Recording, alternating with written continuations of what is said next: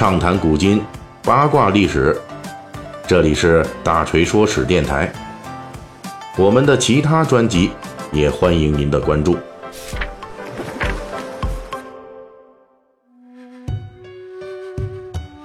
咱们上回的《水浒细节解密》啊，聊这个《水浒传》中的北宋末年法术界的第一实战高手罗真人的来历。既然涉及到宗教题材了，那么本期呢，咱们继续聊这个《水浒传》中另一位与罗真人对应的佛家高人，这就是五台山文殊院的智真长老。不同于罗真人的历史渊源和宋元潜力，《水浒传》中的智真长老是施耐庵的原创人物。作为在书中与道教罗真人并肩设置的等类奇观的人物，在法力攻击性方面，智真长老那远远不如罗真人。但是在预言术方面，智真长老则与罗真人不相上下。罗真人曾以八句预言统领了梁山好汉的兴亡，而智真长老呢，则参悟天道，洞悉鲁智深的佛性在先，又以四句寄语预言了鲁智深的一生。最后更送给宋江四句预言，以东阙不全和双林福寿，暗示了宋江等好汉的。最终命运，而且除了鬼神莫测的玄机之外，智真长老的智慧那也是一等一的。比如在多年后重逢鲁智深时，智真长老当面劈头盖脸第一句问候竟然是：“徒弟已去数年，杀人放火不易。”这其中的禅机甚深呐，既可以理解为鲁智深以杀成佛、除害人间的安慰。又可以理解为鲁智深杀人无算、罪孽深重的反讽，堪称是经典的语句。可以说，智真长老对鲁智深的点化种种，足以当得起《水浒传》里边称智真长老是当时北宋末年活佛的这么一个称赞。其实呢，在《水浒传》中，除了智真长老与罗真人是对应设置的人物关系之外，类似的佛道对应关系还有不少，最直接的，在梁山好汉一百零八人中有四个人有佛道背景，其中两个人是佛家的，就是花和尚鲁智深和行者武松；另外两个人呢是道家的，分别是入云龙公孙胜和混世魔王樊瑞。在梁山好汉的对立面上，这种佛道各参一脚的情况也非常普遍，比如罗真人的道家这边。刚出了一个强抢民女的飞天蜈蚣王道人，被行者武松给宰了。佛家那边呢，就要冒出来一个勾引妇女的和尚裴如海，被拼命三郎石秀给宰了。类似的还有鲁智深大闹瓦罐寺时，两个对头。佛家这边的反派是生铁佛崔道成，道家那边的呢是飞天夜叉邱小乙。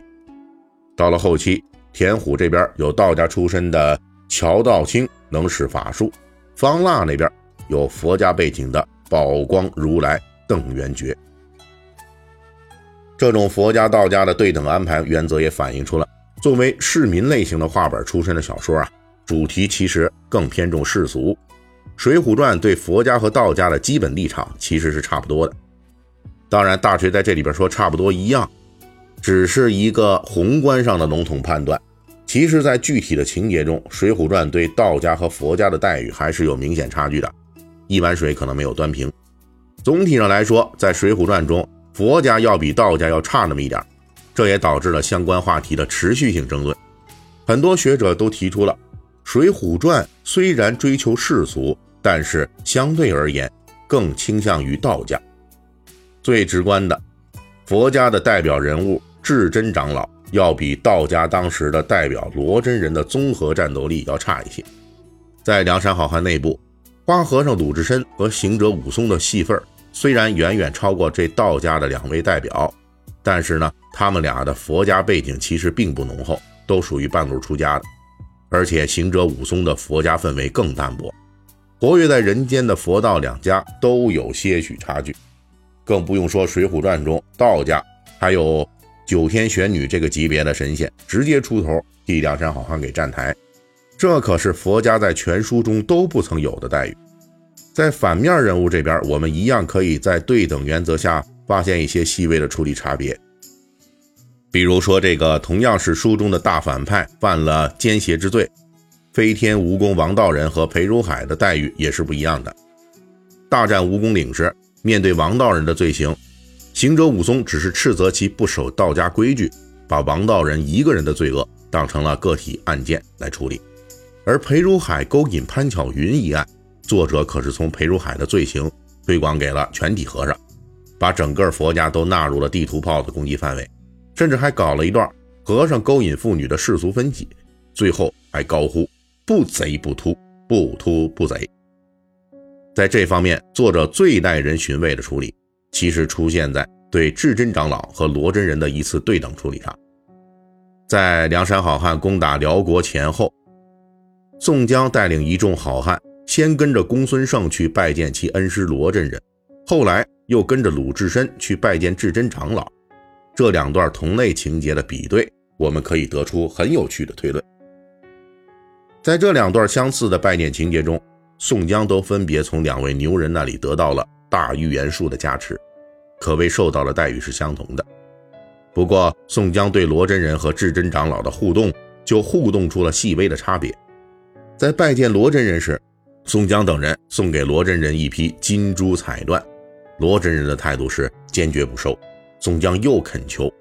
书中又明文交代，罗真人还是坚持不收。而到了拜见智真长老的时候，鲁智深和宋江也送了一批财物给智真长老，智真长老也坚持不收。但是鲁智深和宋江后来都找了其他理由来说服智真长老收礼，诸如大师固然不要这些财物，给寺内其他僧众也是可以的，聊作心意。智真长老到底收没收这批财物？书里边没有明确的交代。在大锤从前后文来看啊，八成是收了。同样是世外高人，对待财物的这种细微差距，体现的不是现实中佛道的差距，而是作者对佛道的基本态度。同一情节的相似互动中，也暴露出施耐庵的内心深处对道家和佛家的态度，多少啊有那么一点点。细微的差别。好，那个咱们照例啊，要感谢一下上一周为我们打赏的这些听众们：Stanley G.F、肖老师、林间中央以及成都木青，谢谢这四位。本期大锤就跟您聊到这儿，喜欢听您可以给我打个赏。